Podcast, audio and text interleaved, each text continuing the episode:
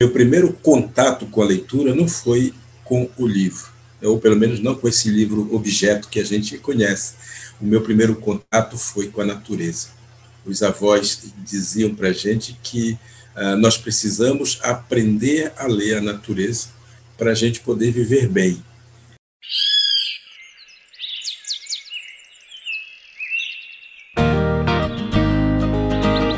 Olá, sejam muito bem-vindos e bem-vindas ao Plantando Histórias, o novo podcast da Árvore. Educação, leitura e tecnologia, você ouve aqui toda terça de manhã um novo programa para te transformar, porque a leitura transforma.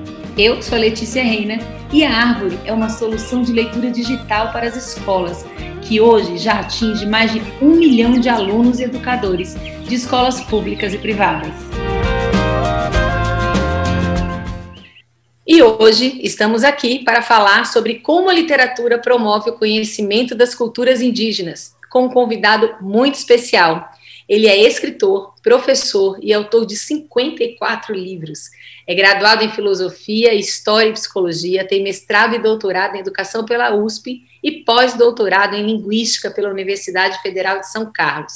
Já recebeu vários prêmios nacionais e internacionais por sua obra literária, entre eles o Prêmio Jabuti, da Câmara Brasileira do Livro, o Prêmio da Academia Brasileira de Letras, Prêmio Érico Vanucci Mendes, o prêmio da Fundação Bunge pelo conjunto da sua obra e atuação cultural em 2018, entre outros.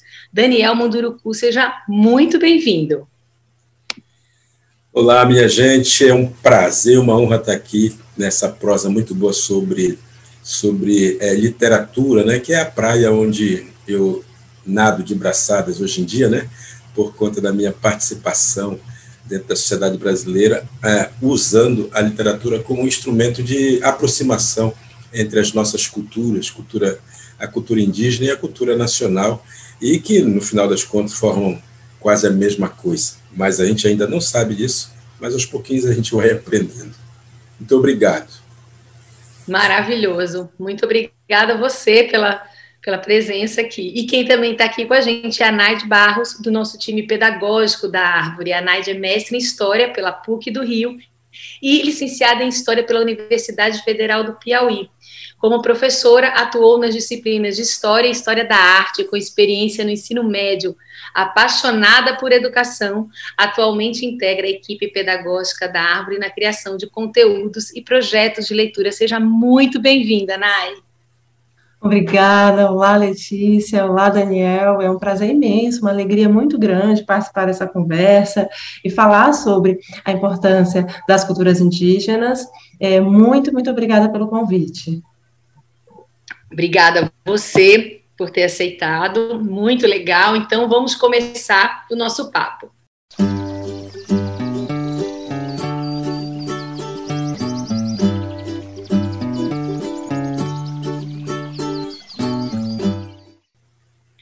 Antes aqui de começar a falar sobre o tema em si, eu quero convidar vocês a nos seguirem no Instagram. O nosso arroba é Leia na Árvore, porque além de conteúdos exclusivos por lá e trechos desse papo aqui com vídeo, a gente posta muito conteúdo bacana sobre leitura, tecnologia e educação. Ah, e aqui no final da nossa conversa, a gente tem sempre dicas práticas para o seu cotidiano escolar e dicas de leitura. Vamos lá? Daniel, então, para a gente começar aqui o nosso papo, eu queria começar perguntando qual é a tua história com a leitura e como é que isso impactou a sua produção literária. Pois bem, vamos lá então. Bom, eu sou nascido, como vocês já podem imaginar, não é? Vocês que nos escutam, é que eu sou de um povo originário. Eu pertenço ao povo Munduruku, faço parte desse povo, onde eu nasci é, e, e vivi a minha primeira infância diretamente dentro de uma aldeia, como nós chamamos o lugar onde a gente mora. E é claro, na aldeia, naquela ocasião, não havia livros. Né? Os livros eram assim uma, uma coqueluche, algo que só vai aparecer na minha vida bem depois, quando eu for para a escola mais tarde. Mas antes disso, queria dizer para vocês que o meu primeiro contato com a leitura não foi com o livro ou pelo menos não com esse livro objeto que a gente conhece. O meu primeiro contato foi com a natureza. os avós diziam para a gente que uh, nós precisamos aprender a ler a natureza para a gente poder viver bem. E isso não era só uma, uma forma bonita de dizer as coisas, mas era de fato um ensinamento, porque nós, como vivemos na floresta, nós precisamos conhecer a floresta. E para conhecer a floresta, nós precisamos observar, precisamos estar dentro dela, precisamos é, interagir com ela. Então, nós vamos criando uma relação que é uma relação de pertencimento, ou seja, nós nos sentimos dentro dela, parte dela, e extraímos também dela o que é importante para a nossa sobrevivência, ou seja, comer, beber, né? É, o material para fazer nossas casas, para a gente ter um lugar para dormir, né? o, o, o material para fazer os nossos, as nossas armas, como arco, flecha, essas coisas que vocês bem sabem. É, então foi essa a minha primeira, digamos, meu primeiro contato com a necessidade de estar atento àquilo que acontece ao meu redor, para eu não me distrair muito, porque quem vive na floresta não pode se distrair, tem que estar o tempo inteiro focado no que está fazendo, porque a, a natureza é um ser vivo. Né? Do mesmo jeito que nós estamos lá e aparentemente a gente é superior, né? porque nós somos humanos, a gente diz, é, por outro lado, nós somos, na verdade, também caça. Nós somos caçadores e somos caça quando vivemos na floresta. Um pequeno inseto pode causar um estrago no corpo da gente. Então a gente vai aprendendo a lidar justamente com essas coisas, com todo cuidado. Por isso lá, inclusive, a gente diz que nós precisamos viver o presente, o momento que a gente está ali, naquele momento, tem que estar tá inteiro. Viver o presente é a gente estar inteiro na coisa que a gente está fazendo, para a gente não cometer erros, né? para a gente não se distrair, porque quando a gente se distrai, é como se a gente estivesse fazendo barulho. E esse barulho ele atrai também os outros seres da, da floresta. Então vejo que tudo isso é um aprendizado que os avós vão, os avós, os pais vão nos, nos ensinando, vão nos oferecendo para que a gente possa crescer e crescer tendo uma vida uma vida digna, não é? Porque viver na floresta requer essa esse cuidado. Pois bem, essa é primeira infância, portanto, eu aprendi ouvindo a natureza, né? ouvindo os avós, ouvindo histórias, e tudo isso vai criar em mim também uma um imaginário, né? Vocês podem imaginar como uh, esse, esse mundo fantástico, esse mundo de histórias, esse mundo uh, da natureza, esse cuidado que a gente precisa ter, tudo isso vai criando um repertório né, dentro da gente, de imaginação e tudo mais. E isso eu acredito mesmo que uma boa parte das coisas que eu, que eu escrevo sai muito dessa experiência vivida em contexto lá inicial de floresta. Porque eu, eu, como educador, acredito muito que é nessa primeira infância aí que a gente coloca dentro da gente todas as, todos os nossos, é, toda a nossa imaginação a serviço de nós mesmos, sabe? E aí é, como se a gente acumulasse essa imaginação dentro da gente do zero aos seis anos, mais ou menos, e depois disso a gente só vai alimentando isso, a gente só vai é, colocando outros elementos dentro desse nosso imaginário até que ele pode se transformar em, em, em invenções, né, em criatividades para o mundo, ou é, se transformar num livro, numa história bem contada. Enfim, eu acredito muito nisso. Então, é, para mim, o livro essencial, o livro que me formou, o livro que me deu base para aquilo que hoje eu faço, foi o livro da natureza.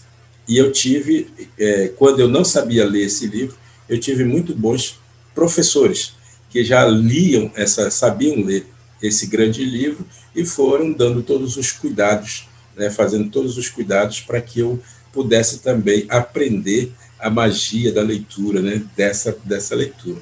E aí depois fui para a escola, e na escola eu também tive bons professores que me ajudaram a ler o outro livro, né, esse livro Objeto, que é importante para a gente ter uma, é, um conhecimento também desse outro lado do mundo, porque aí eu tive que ir para a escola, e escola da cidade, ir para a escola da cidade significa aprender um outro universo que não era o da floresta, e, portanto, é, foi doloroso, claro, porque eu tive que é, é, abrir mão daquela vida bem legal que eu tinha no meio da floresta para encontrar uma vida que, num primeiro momento, não foi tão legal assim. Né? Ela vai só se tornar legal depois que a gente também se começa a se acostumar, que a gente começa a conhecer os amigos, que a gente começa a interagir com a realidade. E como eu trazia já a leitura da floresta, ou seja, a atenção para observar as coisas, a vida na cidade passou também a ser uma observação para mim. E eu fui aprendendo as coisas até aprender a gostar da escola, aprender a gostar dos livros. Uma coisa que, para mim, só vai aparecer bem depois ainda, né? Da, desse começo de é, escolar, porque eu nem falava português direito quando eu fui para a escola. Eu tive que aprender a língua portuguesa direito antes de me atrever a ler uh, uh, qualquer livro. Isso só vai acontecer bem depois, lá por nove, dez anos de idade já, é que eu comecei a ter acesso a algumas leituras, que não eram todas as leituras, porque eu sou de uma época que uh, lá no norte do Brasil o acesso a livros era muito raro. Né? Eu estou falando, eu sou nascido no meio da floresta, então é, o acesso aos livros literários era, era muito raro. A gente tinha acesso a, a livros é, didáticos, a gente tinha acesso a outro tipo de material, mas o livro como, é, como aventura, como emoção, né, como esse aí vai entrar bem mais tarde na minha, na minha história. E foi por um motivo muito, muito interessante que depois eu conto para vocês. Maravilhoso, Daniel. É muito lindo, né? Essa, essa, essa visão dessa leitura da natureza e essa leitura da natureza enquanto os seres com quem você de fato aprende, lê, compartilha saberes, né? Então, é muito legal essa tua experiência que você traz antes do contato do livro físico, da onde vem a tua fonte, né, de inspiração e de criação. Muito bacana. E, e aí eu queria te ouvir, uh, Daniel, quando você pensa nessa formação leitora e escritora dos estudantes, então pensando até na tua experiência até como estudante dessa escola, né, pensando nos currículos escolares, pensando também no currículo universitário mesmo, né, nessa formação que segue acadêmica, é, qual é o impacto que você acha que existe nessa formação é, quando a gente inclui é, os autores indígenas, autores que falam sobre as culturas indígenas, né? É, como é que é esse impacto uh, quando você traz essa, essa cultura para dentro da escola? E impacto que eu digo para os nossos alunos, para a sociedade, para o cidadão. Então, a primeira coisa é importante informar nossos amigos que uh, existe uma diversidade muito grande no Brasil de povos indígenas, por isso a gente está falando de culturas indígenas aqui, não apenas da cultura indígena. É, nós temos no Brasil hoje cerca de 305 povos e são faladas 274 línguas diferentes. Vejam que diversidade maravilhosa que existe no Brasil. No entanto, a gente aprendeu por conta do processo histórico que no Brasil a língua maior é a língua portuguesa. É, e essa língua, ela, está, ela vai sendo imposta para todo mundo para falar, né? Todo mundo tem que falar português em todo o território nacional e, por conta disso, se apagou muito a, a, as línguas indígenas, embora o nosso português seja uma, uma língua é, que recebeu muita influência das línguas indígenas e das línguas africanas que foram trazidas para cá também. É, então, esse, essa é a primeira informação importante. A gente não pode falar, a gente tem que falar de uma, é, de uma diversidade cultural, linguística que existe no Brasil, até para a gente romper com a ideia do índio genérico, sabe? Esse índio que a gente aprendeu a chamar de uma forma é, é equivocada, ou seja, de uma forma errada. Porque quando as pessoas dizem que eu sou um índio, elas estão apagando de mim a, a minha identidade, o meu pertencimento a um povo específico. Né? É, dá a impressão que eu sou o representante de todos os índios, estou é, fazendo uma aspa aqui, é, eu sou representante de todos os índios brasileiros e que eu falo em nome de todos eles. Não falo. Né? É, eu posso aprender, sim, elementos de outras culturas e trazer isso para a minha literatura mas eu não sou o representante dos índios do Brasil. Né? Eu sou um, um, um faço parte de uma dessas é, desses 305 povos. É, eu sou do povo Munduruku. Isso é, sempre digo para as pessoas: eu não sou índio, eu sou Munduruku. Isso significa que a palavra índio é uma negação que a gente faz de alguém. E quando a gente chama alguém pelo nome do seu povo, a gente está fazendo uma afirmação. Né? Ele é parte de um povo originário X ou Y. É, quando a gente generaliza e chama de índio, a gente, obviamente, está cometendo um erro.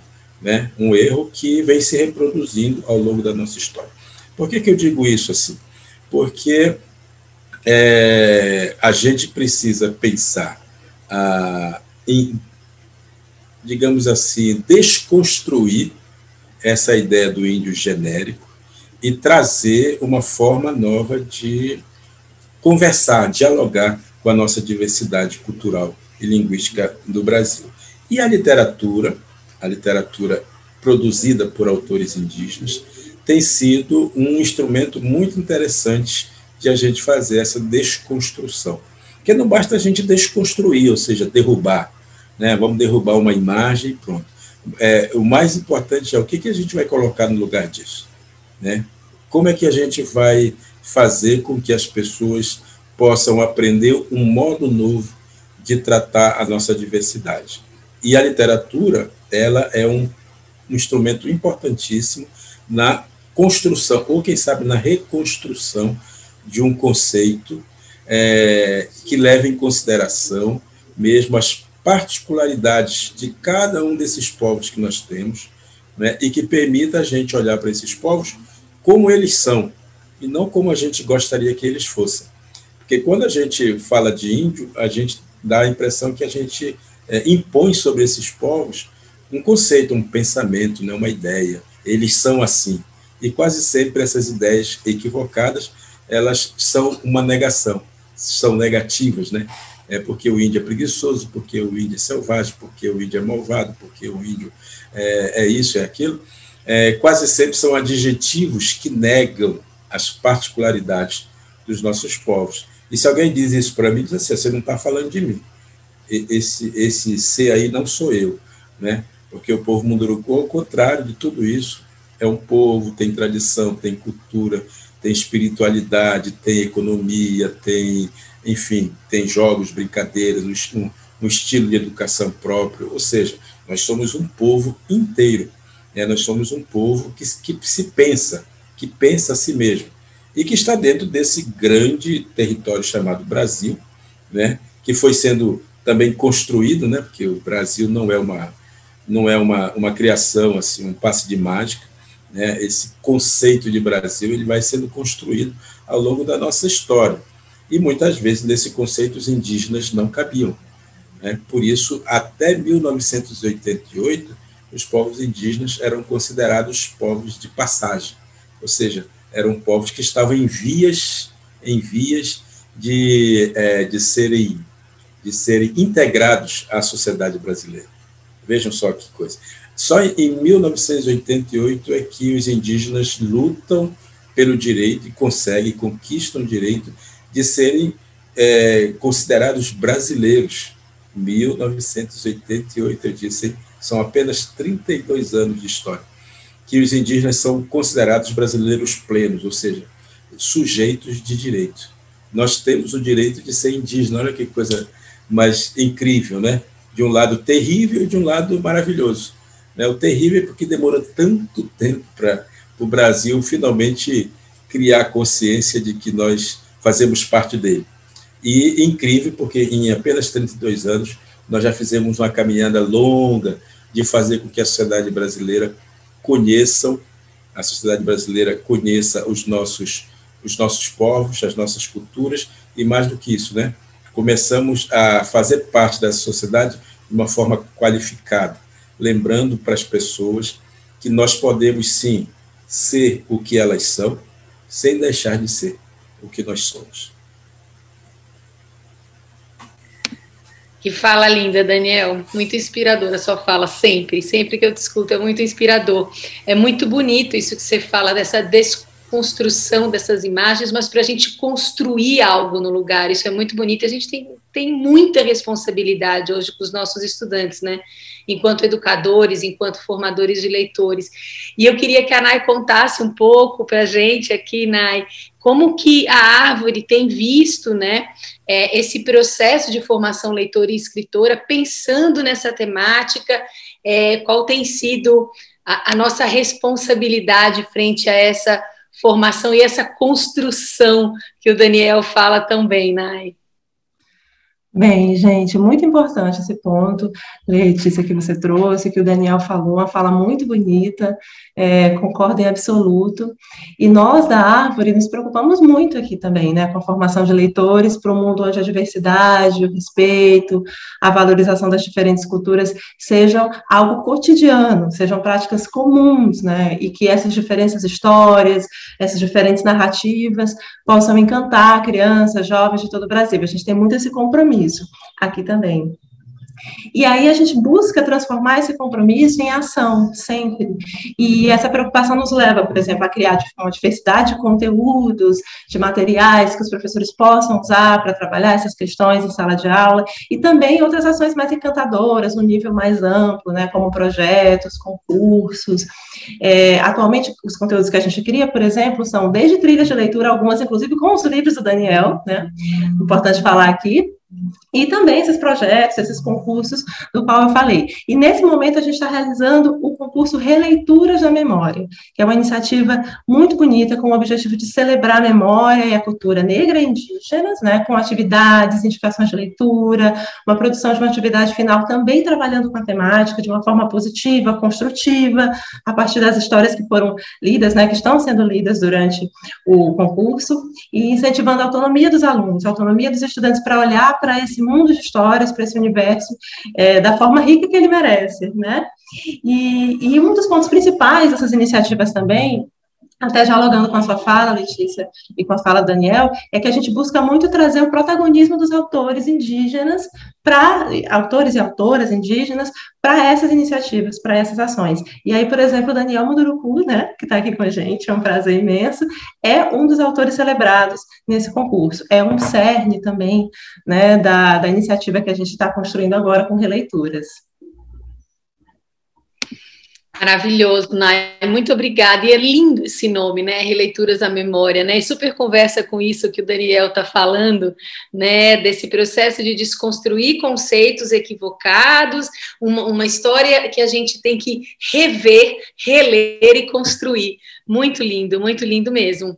E, e aí eu queria que, que o Daniel contasse aqui para a gente, Daniel, a gente sempre gosta de falar aqui no nosso, no nosso podcast é, relatos de casos, assim, e aí trazer para o cotidiano, trazer para casos práticos, até para inspirar também os educadores, os formadores de leitores, os leitores. Você gostaria, Daniel, de compartilhar aqui com a gente, com os nossos ouvintes, algum exemplo assim que ilustre esse impacto, né, é, desse conhecimento das culturas indígenas, essa leitura é, das culturas indígenas, dos autores e autoras indígenas, né?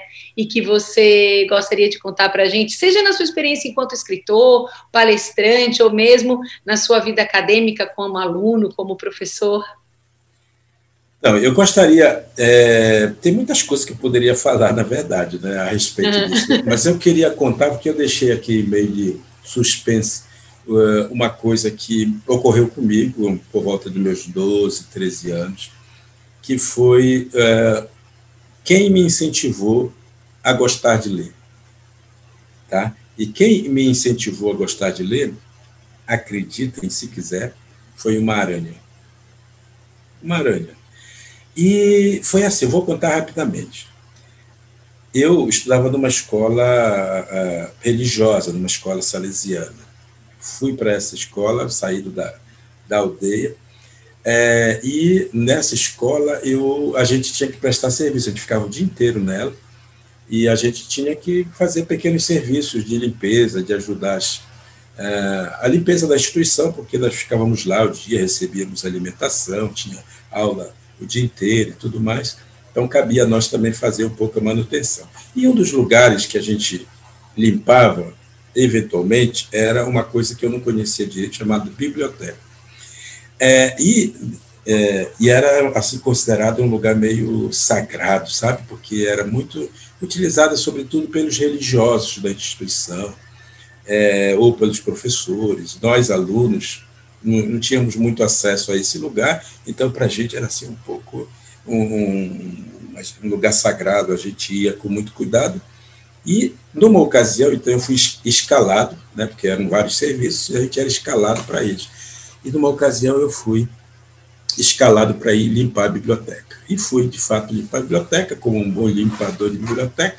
Eu fui lá é, é, é, municiado, munido da, da, da minha, é, meu espanador, da vassoura e tudo mais.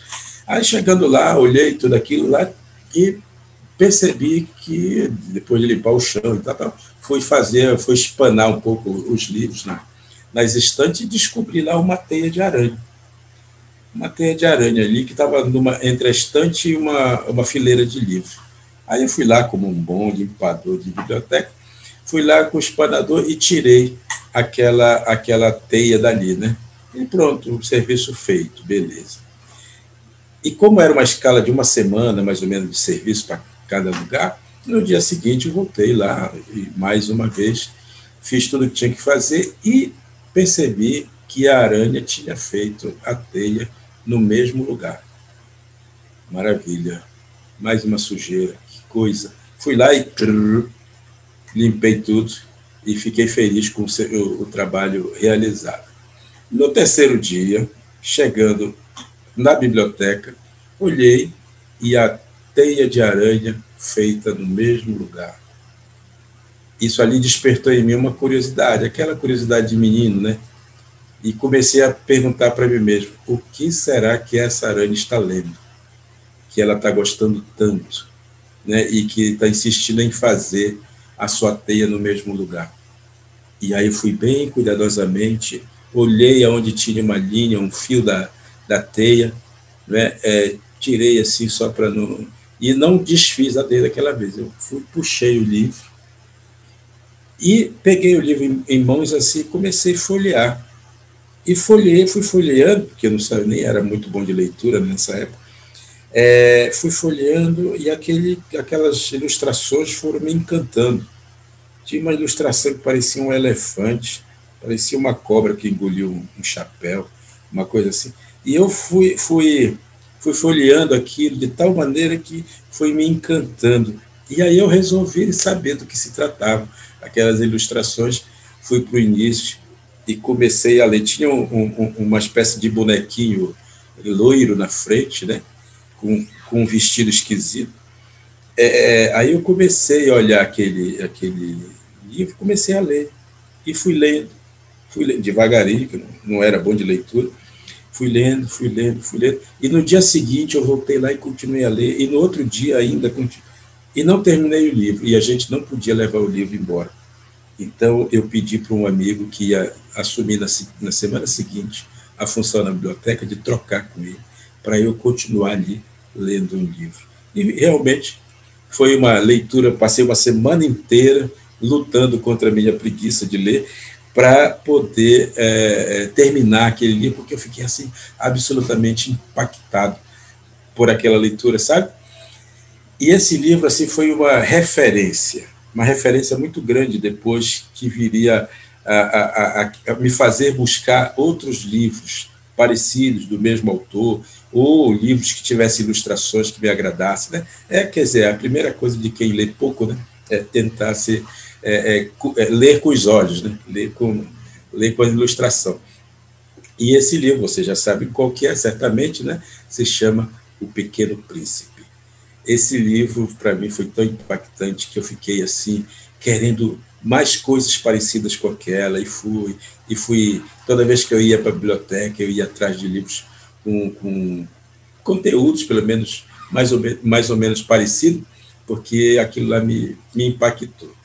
Por isso desde sempre eu tenho dito que quem foi o meu grande incentivador é, de leitura né, para eu gostar de ler, para começar a gostar de ler, foi a Dona Aranha.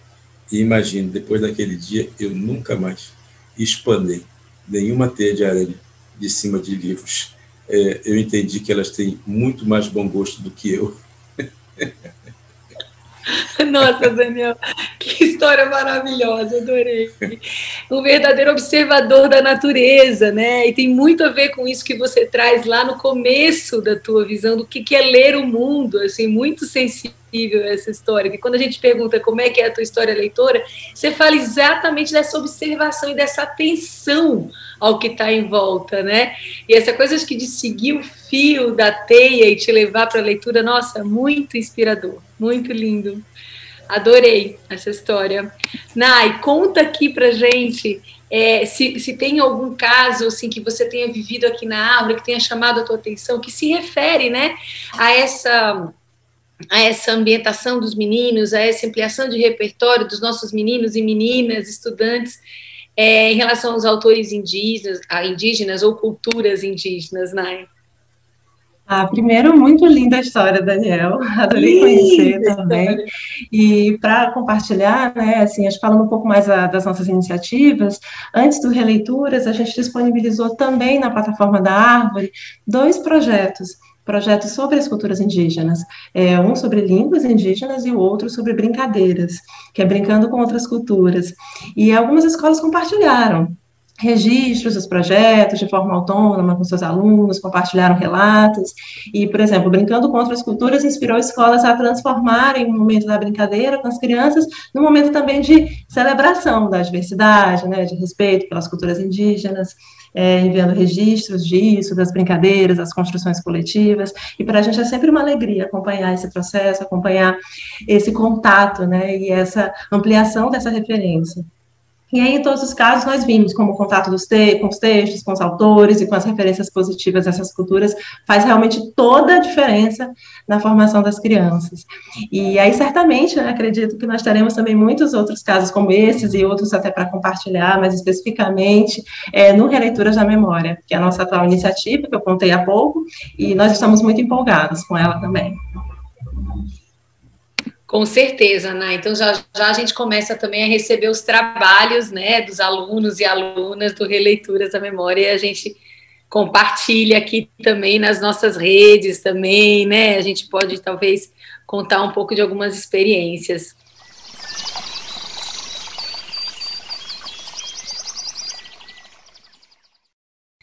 E aí agora, antes da nossa despedida, é, a gente tem um quadro que se chama Plantando Leitura, onde os nossos convidados indicam um ou mais livros para vocês, nossos ouvintes. Então, seguindo aqui a nossa temática, eu gostaria de saber quais livros vocês consideram essenciais para entender a cultura dos nossos povos originários ou foram muito marcantes para vocês nesse sentido. Nai, você tem algum livro que você gostaria de indicar? Lê, eu quero indicar um livro que me inspirou muito, aproveitando também para falar que eu estou muito fã do Daniel Munduruku nesse encontro, mas é o livro Banquete dos Deuses, que inclusive a gente também, do Daniel, né, de autoria do Daniel, um livro muito inspirador e que a gente indica no Releituras da Memória, que é um livro é, indicado para os alunos do ensino médio para pensar ancestralidade, memória, é um livro incrível. Ai, maravilhosa sua dica. Obrigada, Nay. Está anotadíssima aqui. Tem um livro do Daniel muito legal também, que li recentemente, que ele vai trazendo também os bairros paulistanos também, né? A história, a origem de cada palavra, né? Desses bairros, dessa história. Muito lindo também. Chama Crônicas de São Paulo, né, Daniel? É, é isso esse, mesmo, é. Crônicas de São Paulo, um olhar indígena. Exatamente, é lindo esse livro. Daniel, e qual a sua dica aqui para os nossos ouvintes? Bom, eu poderia indicar todos os meus, é claro.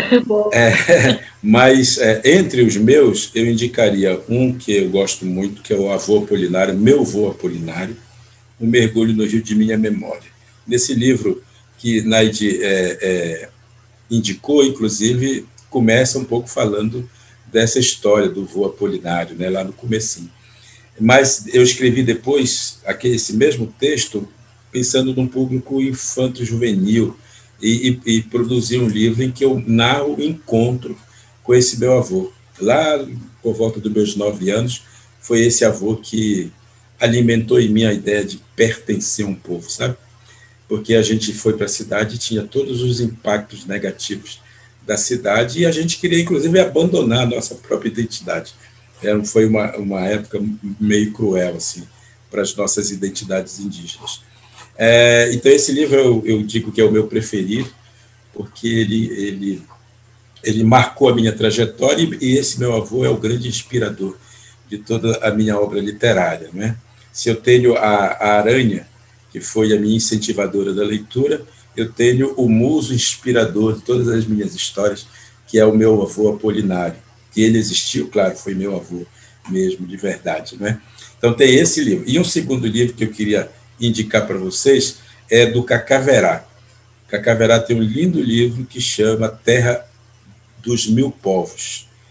É um livro da editora Peirópolis e que é, faz uma, uma, um caminho muito bonito pela história do Brasil a partir da ótica dos povos originários. E aí é lá que a gente encontra, por exemplo, a afirmação de que a palavra ela tem alma, né? E que a palavra faz um caminho.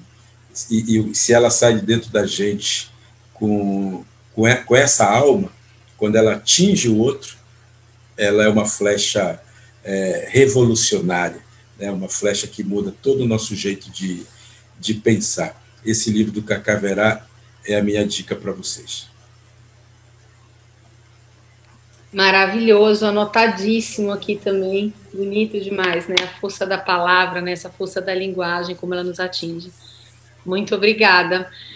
Gente, estamos chegando aqui ao final do programa. Eu quero muito agradecer mais uma vez pela presença do Daniel, pela presença da Nai. E queria muito agradecer também aqui a presença dos ouvintes que estão aqui com a gente. Nai, muito obrigada, querida.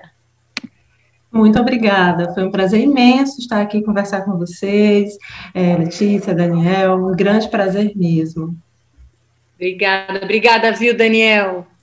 Opa, foi uma honra, um prazer. Só queria lembrar para os nossos amigos ouvintes que leiam autores indígenas. Nós temos hoje mais de 60 autores indígenas publicando coisa de qualidade, coisa boa, coisa que dá para conhecer melhor a nossa diversidade cultural, nossa diversidade linguística e nos apontar, quem sabe, um horizonte novo para a gente caminhar, para a gente transformar o mundo né, num, num lugar melhor que caiba todas as diversidades, caibam todas as linguagens, caibam todas as cores, enfim, caibam todas as humanidades. Beijo carinhoso para vocês. Perfeito, Daniel, muito obrigada. E a gente pede você aqui que nos ouve, que nos ajude a chegar em mais pessoas e compartilhe esse programa com seus amigos, com suas amigas, com seus colegas. Semana que vem, o Plantando Histórias está de volta. Educação, leitura e tecnologia você ouve aqui. Toda terça de manhã, um novo programa para te transformar, porque leitura transforma. Até a próxima.